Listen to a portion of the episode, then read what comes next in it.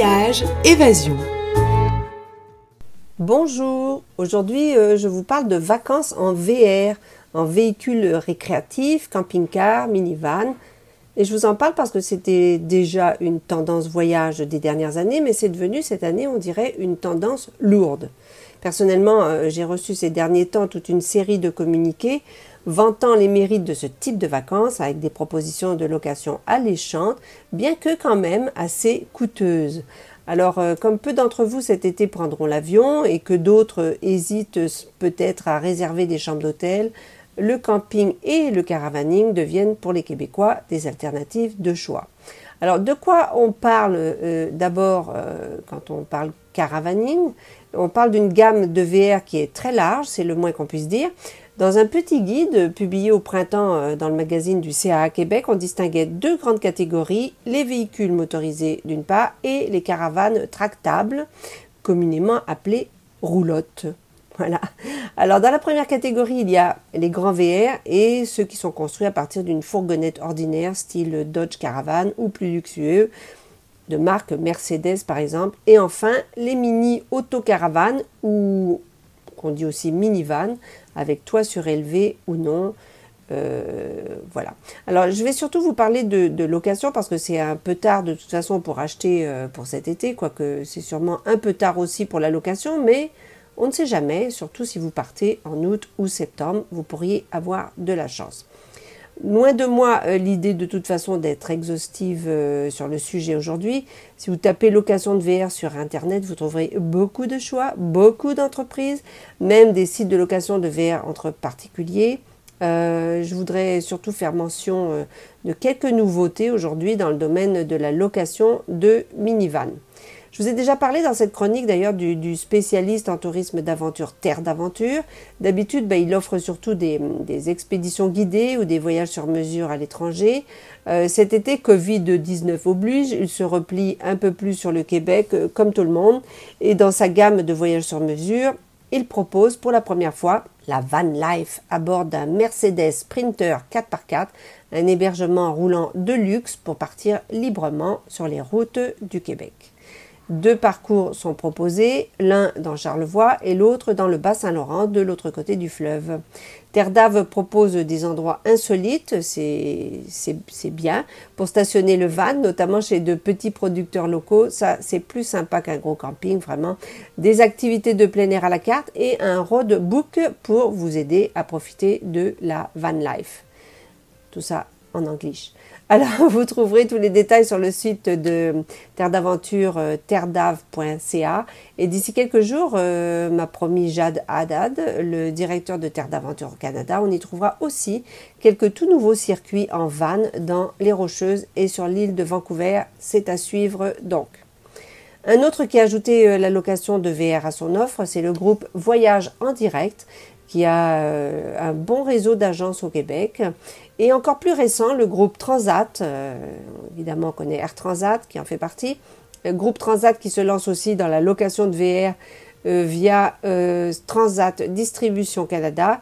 Il s'est associé à l'une des plus grandes entreprises de location et de vente de véhicules récréatifs au Canada, euh, Canada Dream, qui dispose de sept points de chute répartis d'un océan à l'autre, dont Montréal, Vancouver et Whitehorse au Yukon, et aussi d'une flotte de plus de 1300 véhicules récréatifs de luxe.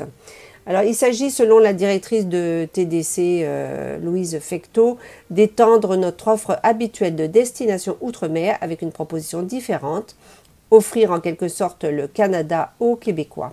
Découvrir, ajoute-t-elle, ce pays à leur rythme en profitant du bas prix de l'essence tout en soutenant les communautés locales. Et cela dans le confort de leur propre chez eux sur 4 euros. Amusant comme terme, chez eux sur 4 euros. Ce n'est pas nouveau, je crois qu'elles existent depuis deux ans, mais je vous en dis un mot quand même parce que je les aime bien aussi. Il s'agit des Riki, des Rikiki campeurs. Rikiki campeurs. Des mini-fourgonnettes Nissan aménagées dans un style minimaliste mais quand même confortable. Euh, j'ai eu l'occasion de les visiter, enfin de, voir ça euh, à Rimouski. C'est en effet une petite entreprise de Rimouski qui, les a conçues, aménagées Il faut partir de là, de Rimouski, mais c'est qu'est-ce qu'on ne ferait pas hein, pour retrouver les beaux couchers de soleil euh, du Bas-Saint-Laurent et de tout le Québec maritime. Alors voilà, quelques idées de road trip euh, aussi euh, en van. Bien sûr, il y a le classique Tour de la Gaspésie, la virée Charlevoix-Côte-Nord, pourquoi pas, ou Charlevoix-Côte-Nord, Saguenay-Lac-Saint-Jean, ou Charlevoix, Saguenay-Lac-Saint-Jean, retour par Québec. Le tour de la Nouvelle-Angleterre, évidemment si la frontière canado-américaine ouvre avant votre date de départ, c'est un magnifique une magnifique région. La traversée du Canada, ben, un autre grand classique que moi-même je me proposais de faire en juillet en VR. Mais j'ai renoncé. Et pourquoi? Ben, Par prudence, parce que la situation n'est pas claire partout en termes d'accueil de non locaux. Je vous invite vous aussi à la prudence avant de réserver un VR, car euh, certaines provinces refusent l'accès à leur parc aux non locaux. C'est le cas de la Colombie-Britannique ou impose une quarantaine, plutôt une quatorzaine, donc 14 jours. Euh, c'est le cas au Manitoba, si vous y mettez les pieds. Euh, le Nouveau-Brunswick, lui, est carrément fermé aux visiteurs. C'était un sujet, enfin pas tout à fait, mais je vous explique, c'était un sujet de discorde avec le Québec ces dernières semaines, parce qu'il faut passer par là et l'île du Prince-Édouard pour se rendre jusqu'à Souris, prendre un traversier de la CTMA pour les îles de la Madeleine, un haut lieu touristique en été, y compris pour les VR et leurs occupants. On a appris il y a quelques jours que finalement les touristes pourraient traverser le Nouveau-Brunswick puis le pont de la Confédération pour l'île du Prince-Édouard et se rendre jusqu'à Souris à condition de montrer patte blanche avec une autorisation de voyage du gouvernement du Québec et une preuve de réservation aux îles de la Madeleine. Donc bienvenue aux îles quand même. Un conseil de plus, ben, attention aux tarifs, euh, au budget. Le tarif de base de location d'un VR varie de 70 à 200 dollars la nuit mais la facture peut vite grimper avec les assurances, le coût de l'assistance routière, le kilométrage s'il n'est pas illimité dans le contrat, et le prix de l'essence, même s'il n'est pas trop élevé ces temps-ci, les taxes, etc. Je ne parle même pas des frais de camping en route, des traversiers, disons en résumé qu'il faut avoir un bon budget vacances pour louer un VR. Pour finir sur une note euh, un peu plus réjouissante, ou du moins rêver VR en France, pourquoi pas pour plus tard, je voudrais vous inviter à aller voir le site de deux blogueurs nomades, Pauline et Simon, que j'aime bien. Ce sont des spécialistes des voyages en camping-car. Sur leur site euh,